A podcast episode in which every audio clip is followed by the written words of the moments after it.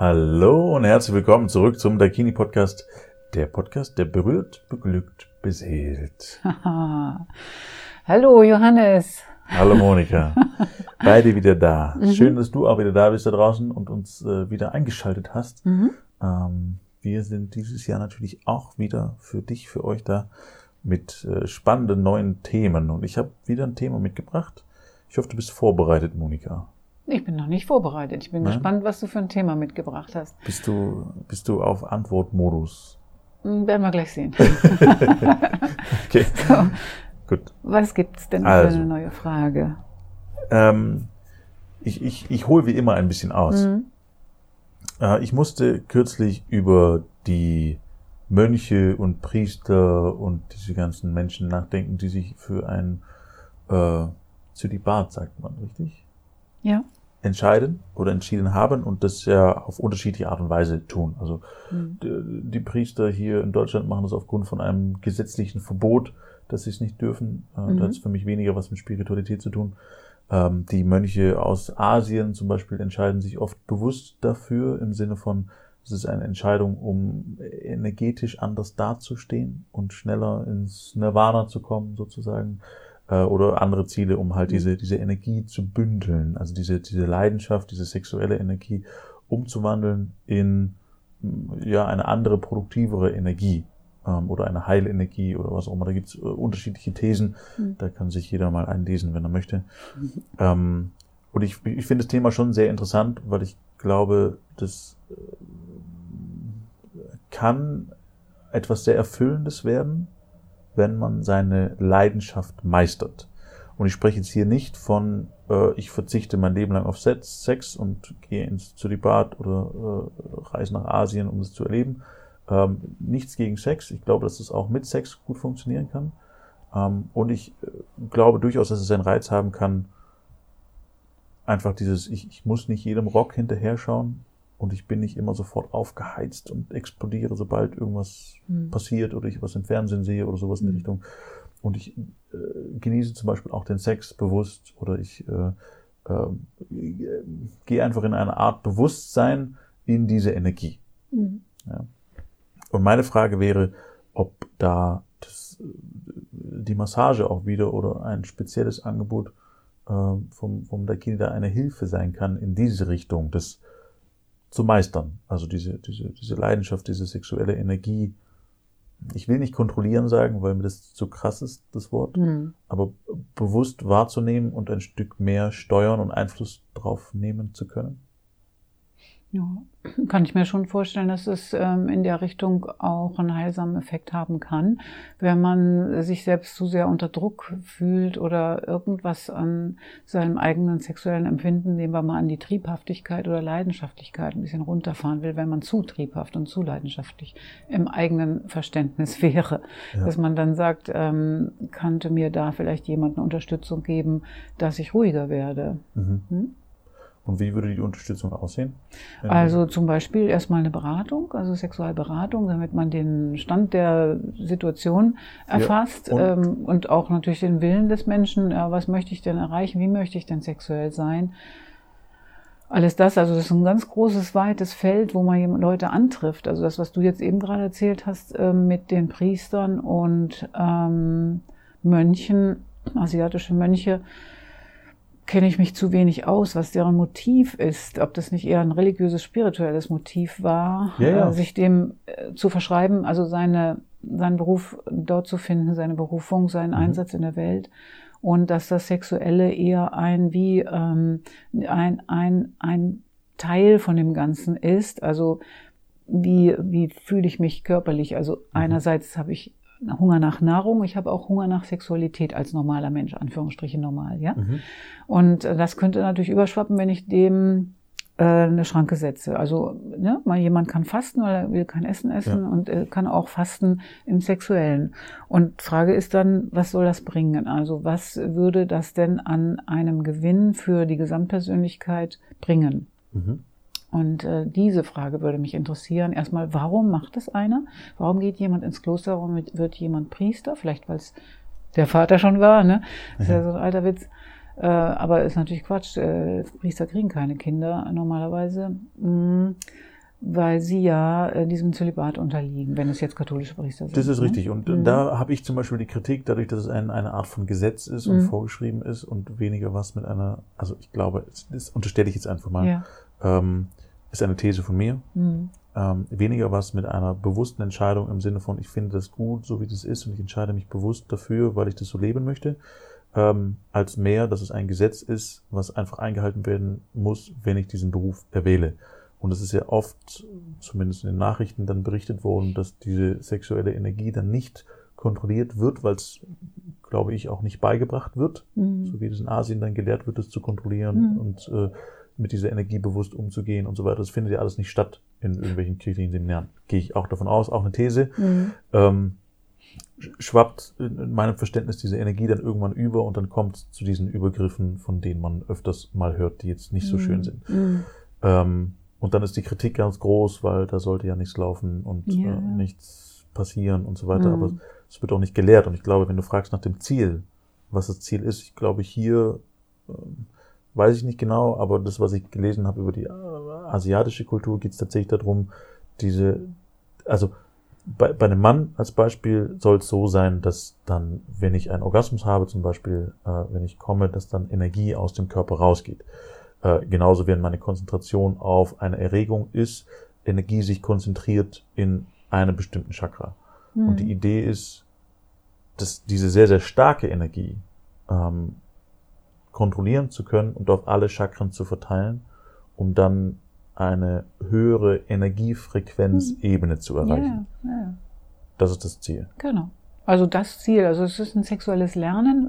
wir begeben uns in ein sexuelles Lernfeld rein. Wie kann ich auch sexuell sein? Und zwar so, dass ich optimal energetisiert bin danach, mhm. wenn ich etwas Sexuelles unternehme. Also jetzt nicht in Anführungsstrichen das rein rausspielchen, was ja. die Leute Kraft Natur mitbringen, aber noch nichts weiter gelernt haben darüber. Mhm. Äh, das kann oft unbefriedigend enden, weil jemand zurückgelassen wird vielleicht oder man selber auch einfach ähm, sich ausgelaugt fühlt. Und dann gibt es halt die ähm, Lehren über sexuelles ähm, Benehmen, nehmen wir mal an, Atemtechniken, Verbindung wirklich schaffen zu meinem Gegenüber oder erstmal mit mir alleine, äh, dass ich da lernen kann, ähm, diese Energie äh, zu nutzen, die da aufflammt. Das ist ja wie so ein Feuer in mir. Mm, und danach wirklich mich stark fühle. Und da hat der Mantak Chia auch viel geforscht, dass ähm, Thailänder ist er, glaube ich. Äh, Tau der Liebe heißt das Buch zum Beispiel. Da kann man viel über dieses lesen, äh, wie solche Techniken angewandt werden können, dass man das mal mit sich und anderen oder in der Gruppe probiert. Mhm. Um zu erforschen, ob das stimmt. Der Buddha hat ja auch immer gesagt, du brauchst mir nichts zu glauben, mach's einfach selbst und guck mal, was wahr ist davon. Ja. Ja. Ja, und die Idee hinter meiner Frage auch ist so, so ein bisschen, gibt es einen Mittelweg davon? Weil ich persönlich glaube nicht, dass mein Weg als Beispiel der ist, äh, zu sagen, ich verzichte auf alles mhm. und gehe nach Asien und meditiere nur noch und mhm. bin happy und glücklich. Ähm, dann wäre ich da geboren worden und nicht hier. So richtig. Ähm, aber ich glaube schon, dass es zum Beispiel ganz konkret für mich auch darum geht, diese, diese Leidenschaft oder diese sexuelle Energie für mich noch besser nutzen zu können. Mhm. Und da war die Massage, die ich hier hatte, auch hm, schon auch ein sehr, sehr starkes Erlebnis. Wie gesagt, okay, das, das kann auch in diese Richtung gehen. Ja. Also in diese Richtung gehen im Sinne von, ich habe ein neues Erlebnis, ich habe ein neues äh, Körpergefühl, ich habe ein neues Bewusstsein danach. Ähm, und du hattest von einer anderen Massage noch erzählt, die noch ein bisschen anders ist als die klassische Tantra-Massage, mhm. wo quasi einfach nur stupide massiert wird, ohne eine Erregung. ja, ja, genau. Also so. äh, man nennt das sexuelle Tiefenentspannung. Ja.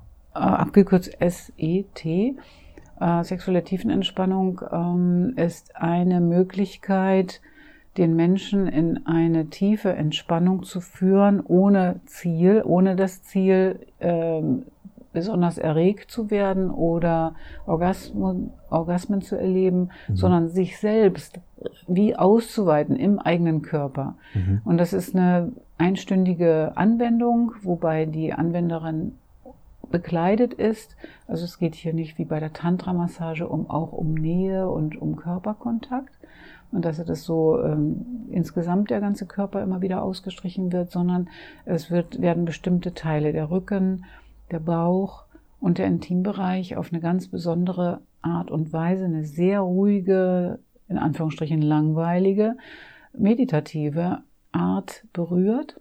Und das ähm, nach meinen Erfahrungen führt die Menschen, ich habe es ja selber auch schon ein paar Mal erfahren in der Ausbildung, ähm, in eine so einen tiefen, offenen, freien, ruhigen Raum, dass daraus ähm, Kraft geschöpft werden kann. Mhm. Also es geht, ähm, es ist eine sexuelle Erfahrung, die der Mensch hat, aber ohne Gegenüber, ohne eins, dass er irgendwas bringen müsste, sondern er erlebt es einfach. Es ist wirklich eine Körperreise par excellence. Okay. Mhm. Was ja dann, äh, um das nochmal zu betonen, äh, nichts mit einer sexuellen Erregung oder sowas Nein. zu tun hat, sondern einfach nur mit der Berührung ja. per se. Ja.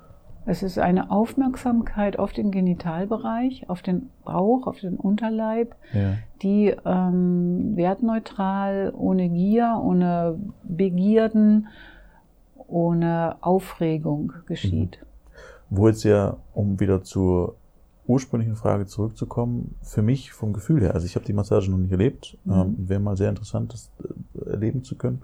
Ähm, aber in meinem Gefühl ein, also eine Möglichkeit da ist, zu sagen, okay, ich werde berührt, ich werde auch intim berührt und es findet trotzdem keine sexuelle Spannung statt.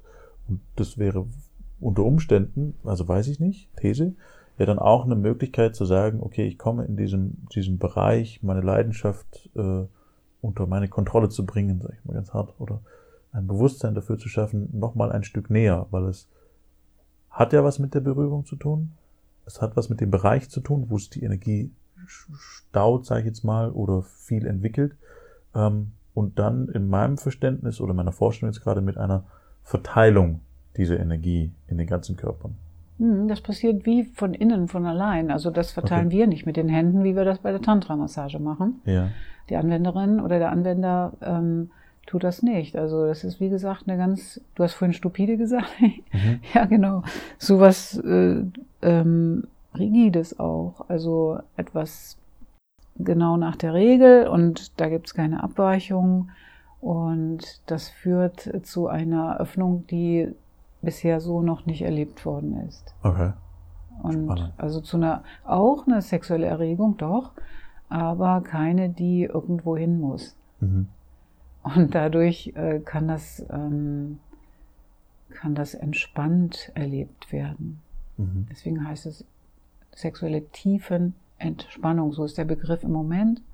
Mal sehen, ob sich noch ein anderer findet, einer, der das noch vielleicht deutlicher macht. Aber in einem Wort ist es ein bisschen schwierig äh, zu sagen, mhm. worum es wirklich geht. Aber das okay. finde ich, das Wort finde ich schon ganz toll. Und um die Frage vielleicht nochmal allgemein ja. zusammenzufassen, glaubst du, dass es möglich ist, mit Tantra im Allgemeinen, also mit einer Beschäftigung mit Tantra und auch der Lehre und so weiter und so fort, die Leidenschaft zu meistern?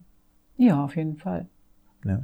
Also es ist ja die Frage, inwieweit man Leidenschaften meistern muss, ob Leidenschaften nicht wie ein Sturm erstmal durchlebt sein sollen, auch in einer mhm. bestimmten Entwicklungsphase als Mensch, ich, weißt du? Ja, natürlich. Also ich glaube auch als, als Jugendlicher voll, voll gepumpt mit Hormonen ja. äh, muss das ein Stück weit so sein. Ja. Ich glaube, das ist auch völlig in Ordnung. Ich finde es auch gut, wenn es kultiviert passiert, also dass es wirklich in Abstimmung und ähm, ja, ja. in Übereinstimmung passiert Klar, mit meinem nur, Gegenüber zum Beispiel. Ja, ja, natürlich. Nur mhm. es gibt eine Phase, da muss man sich einfach ja, äh, austoben, ne, sozusagen. Austoben. Ja. Glaube, das gehört dazu, genau, darf dazu gehören. Genau. Also unsere Massagen sprechen ja auch eher Menschen an, so über 30, ja. Mhm. Also da, wo man sich mal in Anführungsstrichen schon mal ausgetobt hat oder ja. Familie angefangen hat zu gründen, dass man dann sich überlegt, als Mann und Frau, gibt es da noch mehr oder anderes? Gibt es da noch eine Erweiterung? Gibt es da Varianten, mich selbst zu erleben? Das ist unser Ansatz, dieses ähm, Berührung lernen mhm. durch Langsamkeit, durch Achtsamkeit, indem man es erfährt, auch wieder weitergeben kann zu Hause und in der Welt äh, friedvoller zu sein. Das ist äh, unser Anspruch an diese Berührung, die wir geben. Mhm. Mhm. Okay. Also durchaus, durchaus eine Idee. Und ich, also nur um das noch kurz anzuhängen, äh, Leidenschaft ist vom Wort her nicht ideal gewählt, finde ich. Weil es, mhm. also Leiden, ja, vielleicht wenn man zu viel Druck hat an der Stelle oder irgendwie mhm. ähm, unbefriedigt ist und da trotzdem irgendwo hinterher rennt oder sowas in die Richtung, dann findet Leiden statt. Aber ansonsten ist das Wort für mich in der Übersetzung, also im direkten Wortlaut Leidenschaft, immer ein bisschen wer leidet denn da? Also es ist so. Mhm. Ähm, es gibt ja auch für den Begriff Eifersucht. Eifersucht ist eine Sucht, die mit Eifersucht, was Leidenschaft. Ja. Ne? So in der Art. Also mhm. äh, die, das, die deutsche Sprache hat da schon ein paar Begriffe gefunden, die auch eine Bewertung in sich haben. Absolut. Zum Beispiel Triebhaftigkeit. Finde ich auch, mhm. ist so eins, wo man so sagt, oh, da kommst du dem Tier nahe. Ja. Auch weil es da unten ist, ne, wo man mhm. die Begriffe gar nicht richtig findet für ja. diesen, für diesen exzellenten Raum, des, der, da wo Leben geschaffen wird letztlich. Mhm. Also ist ja großartig. Ähm, der Bereich.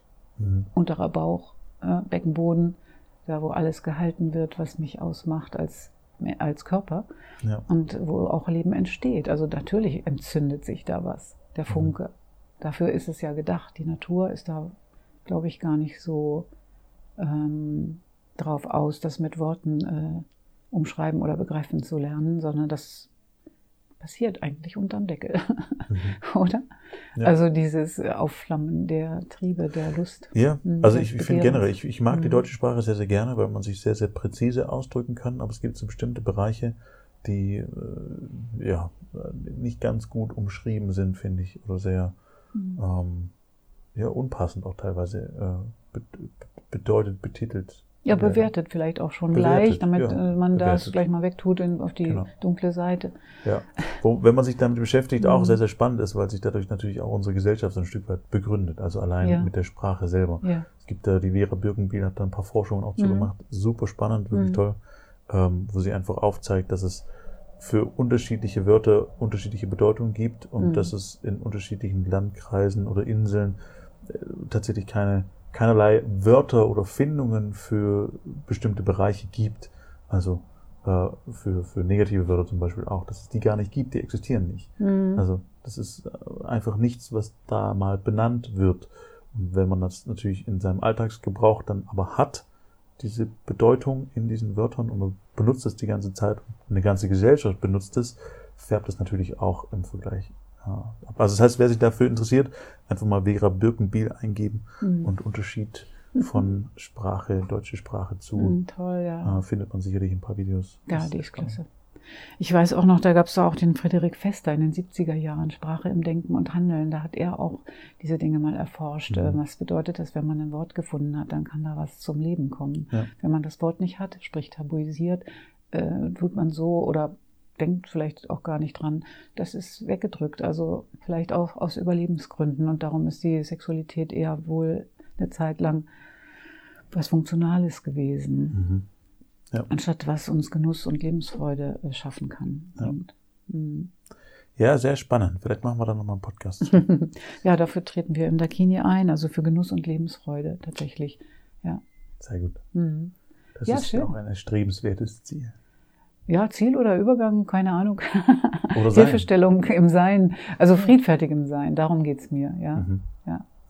Gut. Ja, spannend, ja. Wunderbar. Sehr schön, dann vielen Dank für die, für die, für die Antwort. Mir war es wichtig, da so eine, so eine Idee von zu haben, weil, also ganz persönlich, für mich ist es schon auch immer so ein Antrieb von Wachstum in ja. dieser Welt, ja. ein Wachstum zu haben auf unterschiedlicher Ebene mhm. und äh, das äh, Wachstum in der, in der Leidenschaft oder das Bewusstsein generell auch im Sexuellen, ist natürlich auch ein Teil davon. Ich glaube, wenn man sich darum nicht kümmert, fehlt ein, ein großes Stück, mhm. ein sehr großes Stück. Mhm. Und äh, ja, ich bin gespannt, was noch alles kommt. ja, und wir beantworten gerne auch individuell die Fragen, die jetzt vielleicht nach dem Podcast noch aufgekommen sind von euch. Und wir freuen uns auch, wenn ihr nächstes Mal wieder einschaltet und uns anhört, ja. wenn es heißt, der Kini berührt, beglückt und beseelt. Sehr gut. Bis nächste Woche. Mach's gut. Tschüss.